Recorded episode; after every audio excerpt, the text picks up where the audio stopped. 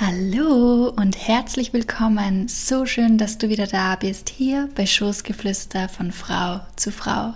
Dein Podcast für Zyklus, Hormone und Mindset. Dieser Podcast ist für dich, wenn du dich mehr mit deinem weiblichen Körper auseinandersetzen möchtest, dich inspirieren lassen möchtest für mehr authentische Weiblichkeit in deinem Leben und nach Ansätzen und Erkenntnissen zur ganzheitlichen Frauengesundheit sowie Persönlichkeitsentwicklung suchst dann ist dieser Podcast genau das Richtige für dich. Hier steht das Weibliche im Zentrum. Und ich freue mich so sehr, dass du da bist. In dieser Folge geht es um das Thema Pille.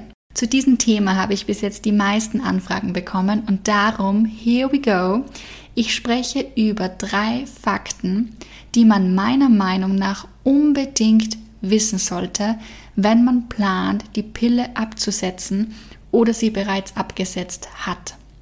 So schön, dass es dich gibt. Mein Name ist Anna-Sophia Meiser und wir hören uns gleich wieder.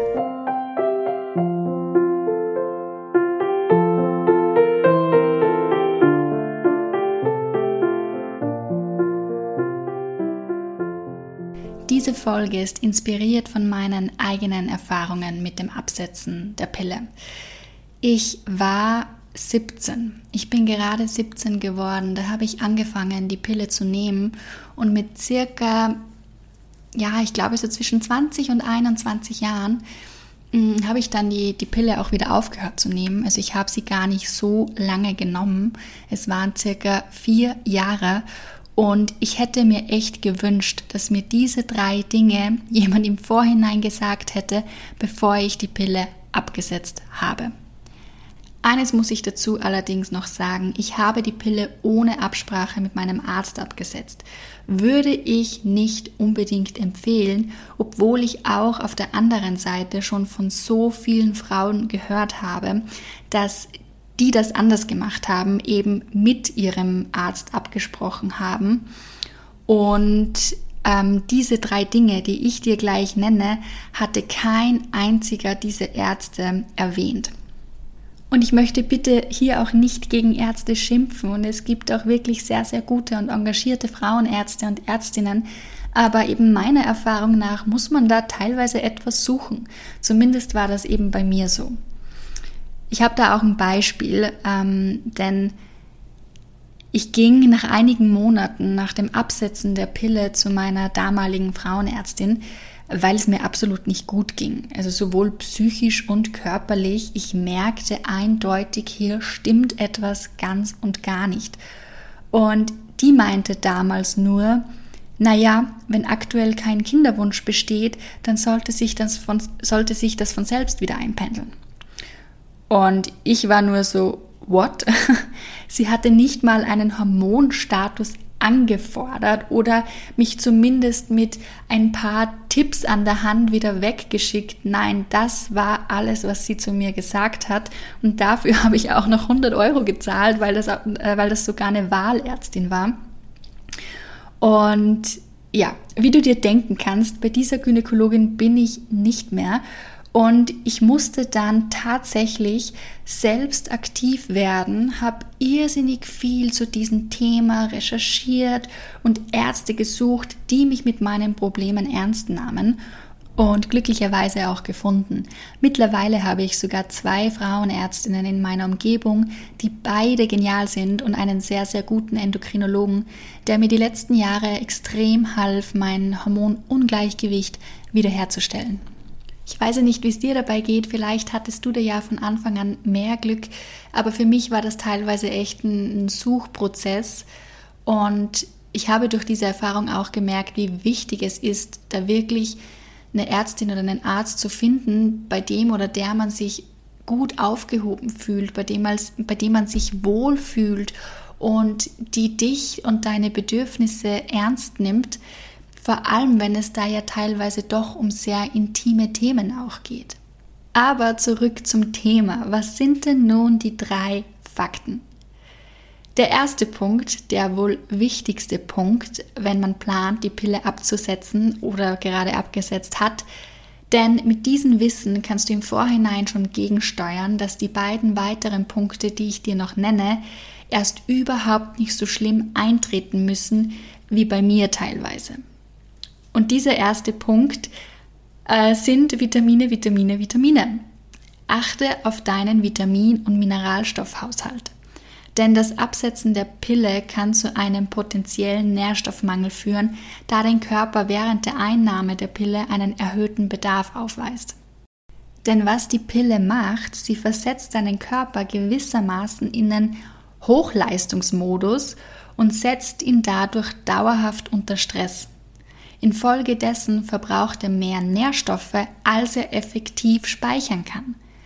Und eine entscheidende Rolle spielt hierbei die Leber, da sie die Bestandteile der Pille als Fremdstoffe, als Gift sozusagen betrachtet und verstärkt damit beschäftigt ist, diese Giftstoffe, Fremdstoffe abzubauen. Und dies kann wiederum zu einer verringerten Kapazität führen, wichtige Mineralstoffe und Vitamine aufzunehmen.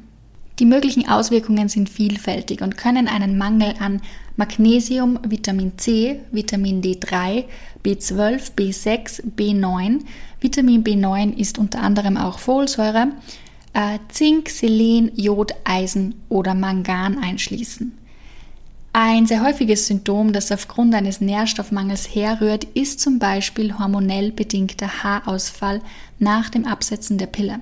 Haarausfall, muss ich sagen, war wirklich eines der wenigen äh, Nebenwirkungen oder Symptomen, die ich nicht hatte durch das Absetzen der Pille. Aber ich weiß von ganz, ganz, ganz vielen Frauen, dass die mit dem hormonell bedingten Haarausfall nach dem Absetzen der Pille wirklich zu kämpfen haben. In meinem Fall waren das Eisen, Vitamin B12 und 9, also Folsäure, als auch Magnesium, Zink und Jod betroffen. Mein Eisen und Vitamin B12 und, und 9 Werte waren sogar so im Eimer, dass man hier nicht mehr von einem leichten Mangel sprach. Und auch die Auswirkungen spürte ich dementsprechend sehr stark ständig müde, keine Energie, konnte fast nicht mehr sporteln, meine Nerven hingen quasi am seidenen Faden, ich war ziemlich gereizt und weinerlich, die ganze Zeit, zumindest fühlte es sich für mich so an, ich hatte schlimme Hautunreinheiten und vieles, vieles mehr. Um diesen möglichen Folgen entgegenzuwirken, ist es wichtig, wie immer, eine ausgewogene Ernährung mit ausreichend Nährstoffen und Vitaminen zu verfolgen. Was ich grundsätzlich tat, mir war Ernährung und vor allem gesunde und ausgewogene Ernährung immer schon wichtig. Und darum rate ich gerne dazu, wirklich konkret Supplements einzunehmen, denn wenn die Speicher einmal leer sind, dann kann man diese nur mit der Ernährung meistens nicht mehr auffüllen. Dann reichen die Vitamine und Nährstoffe in der Ernährung oder die wir durch die Ernährung zu uns nehmen, meistens nicht mehr auf. Das ist einfach zu wenig. Aber ich rate auch immer, vorher zum Arzt zu gehen und ein großes Blutbild zu machen, dann hast du es wirklich schwarz auf weiß und weißt genau, was dein Körper braucht. So, und wenn diesmal abgeklärt ist und dein Körper gut versorgt ist, dann kommt es vielleicht nicht zum zweiten Punkt.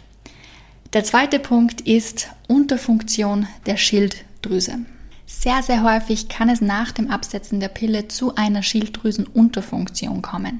Wie das passiert, hängt von mehreren Faktoren ab, beziehungsweise du wirst merken, dass nach und nach deutlich wird, in wie vielen Bereichen unseres Körpers die Pille eigentlich eingreift. Also das war mir ehrlicherweise nie bewusst, bis ich die Pille abgesetzt habe, diese Probleme hatte und mich mit diesem Thema auseinandergesetzt habe. Und dann fiel es mir wie Schuppen von den Augen und ich war echt teilweise schockiert, in wie viele Bereiche die, die Pille eigentlich eingreift. Ein Punkt ist, wie eben schon erwähnt, der Vitamin- und Mineralstoffverlust. Denn dieser Verlust geht sehr häufig auf Kosten der Schilddrüse. Bekommt die Schilddrüse über längeren Zeitraum zu wenig Jod, Zink, Selen, Magnesium und auch die Vitamine A, B12 und C, wird es ihre Leistungsfähigkeit über kurz oder lang beeinträchtigen. Ein weiterer Punkt ist, wie auch schon kurz erwähnt, die Leber. Jetzt fragst du dich vielleicht, na toll, was hat dann jetzt die Leber mit unserem Schmetterlingsorgan zu tun? Und zwar, es ist so. Die Schilddrüse arbeitet mit den Hormonen TSH, T3 und T4. TSH ist sozusagen der Kommandant und gibt Befehle. Und er gibt der Schilddrüse den Befehl, wann es an der Zeit ist, Hormone zu produzieren. Doch hier liegt schon die erste Herausforderung. Die Schilddrüse kann mit T4 alleine nicht viel anfangen. Und das ist, wo dann die Leber ins Spiel kommt. Denn dort wird das frisch produzierte T4 in das dringend benötigte T3 umgewandelt. Um sich das besser vorstellen zu können, denken wir doch mal an eine Küche und an einen Koch, der frische Zutaten aufbereitet, zubereitet, die ganze Vorarbeit leistet, damit dann der Chefkoch die Gerichte auf der Speisekarte überhaupt erst zubereiten kann. Kann sein, dass dieser Vergleich hinkt, wenn jetzt jemand wirklich in einer professionellen Küche arbeitet. I don't know. Aber ich glaube, man kann sich das so ähm, etwas besser vorstellen. Und die Leber hat dabei nicht nur die Funktion eines Vorbereitungskochs, sondern dient auch als unsere körpereigene Recyclinganlage. Doch hier gibt es ein weiteres Dilemma. Die Leber ist nicht gerade begeistert von der Pille. Tag für Tag versucht sie diese Störenfriede loszuwerden, bis sie an einen Punkt gelangt, an dem sie einfach nicht mehr kann. Und unsere Leber ist dann überlastet und erschöpft. In diesem ermüdeten Zustand fehlt ihr die Energie, um die Schilddrüsenhormone effektiv zu verarbeiten und umzuwandeln. Das kann zu Problemen führen, vergleichbar mit einem Restaurant, das aufgrund von Engpässen in der Küche vorübergehend schließen muss. Bleiben wir noch kurz bei dem Bild der Küche, denn in Küchen herrscht auch oft sehr viel Hektik und Stress, was uns zu einem weiteren Punkt bringt. Denn erhöhtes Cortisol bedeutet gleich niedrige Schilddrüsenfunktion. Cortisol ist ein Stresshormon und ein Hormon, das in den Nebennieren produziert wird und spielt eine Schlüsselrolle in unserem Stressmanagement. Es ist verantwortlich für den sogenannten Fight-or-Flight-Effekt, was bedeutet, dass es unseren Körper darauf vorbereitet, entweder zu kämpfen oder zu flüchten. Diese Reaktion geht ganz, ganz, ganz weit zurück und hat ihren Ursprung darin, uns vor Gefahren wie Säbelzahntigern zu schützen. Wenn also eine Bedrohung vor uns steht, sei es ein gefährliches Tier oder eine andere Gefahr, entscheiden wir blitzschnell, ob wir kämpfen oder die Flucht ergreifen sollen. In diesem Moment steigt der Cortisolspiegel im Körper an und drosselt alle unwichtigen Körperfunktionen, damit alle verfügbaren Kräfte mobilisiert werden können, um schnellstmöglich der Gefahr zu entkommen. Das ist eine äußerst sinnvolle und intelligente Funktion unseres Körpers. Allerdings ist dieses System darauf ausgelegt, dass der hohe Cortisolspiegel nach der Gefahr wieder abfällt. Jetzt ist es aber so, dass für unsere Nebennieren alles, was den Körper schadet, eine Gefahr ist. Ob das nun ein Säbelzahntiger ist oder auch die Pille, kann unsere Nebenniere nicht unterscheiden. Und der Haken dabei ist, dass dieser spezielle Pillentiger nicht verschwindet und somit bleibt der Cortisolanstieg dauerhaft bestehen das dann dazu führt, dass andere Körperfunktionen, wie äh, vorhin bereits kurz erwähnt, gedrosselt werden und besonders betroffen ist eben dabei die Schilddrüsenfunktion. Der letzte Punkt zum Thema Schilddrüsenunterfunktion betrifft ein weiteres Hormon, nämlich das Östrogen. Die synthetischen Östrogene in der Pille können nämlich schon alleine durch ihre Anwesenheit die Funktion der Schilddrüse beeinflussen und ein Überschuss an Östrogen, sei es körpereigen oder synthetisch, beeinträchtigt die Leistung der Schilddrüse und kann zu Unterfunktserscheinungen ähm, führen. Das Östrogen bringt uns auch zum letzten der drei Fakten, die man unbedingt wissen sollte, wenn man der Pille Barbar und auf Wiedersehen sagen möchte. Nämlich drittens hormonelles Ungleichgewicht Östrogendominanz und Progesteronmangel.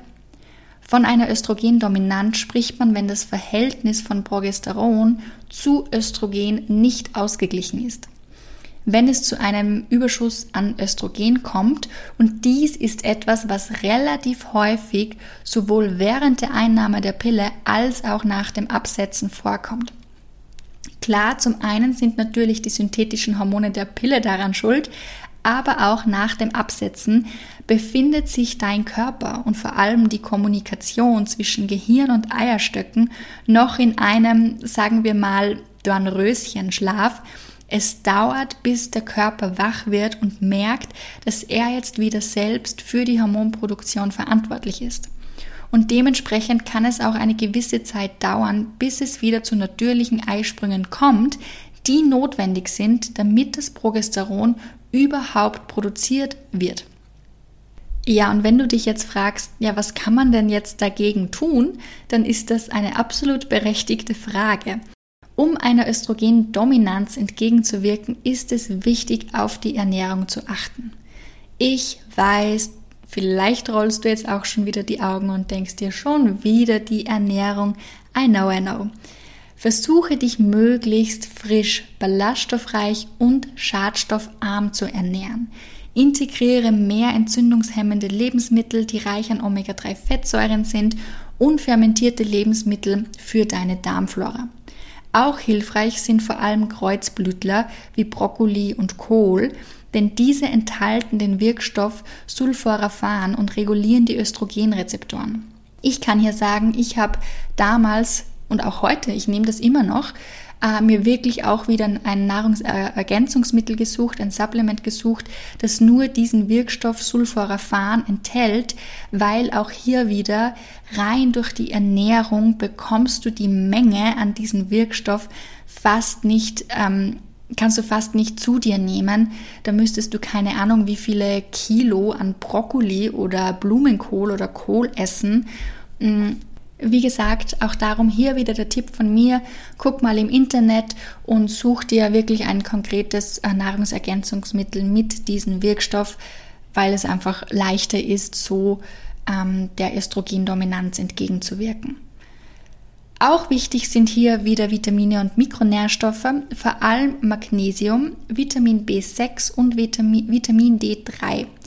Ich meinte ja am Anfang, dass der erste Punkt am allerwichtigsten ist, weil du so die anderen beiden abfedern kannst. Jetzt weißt du vermutlich, was ich damit gemeint habe.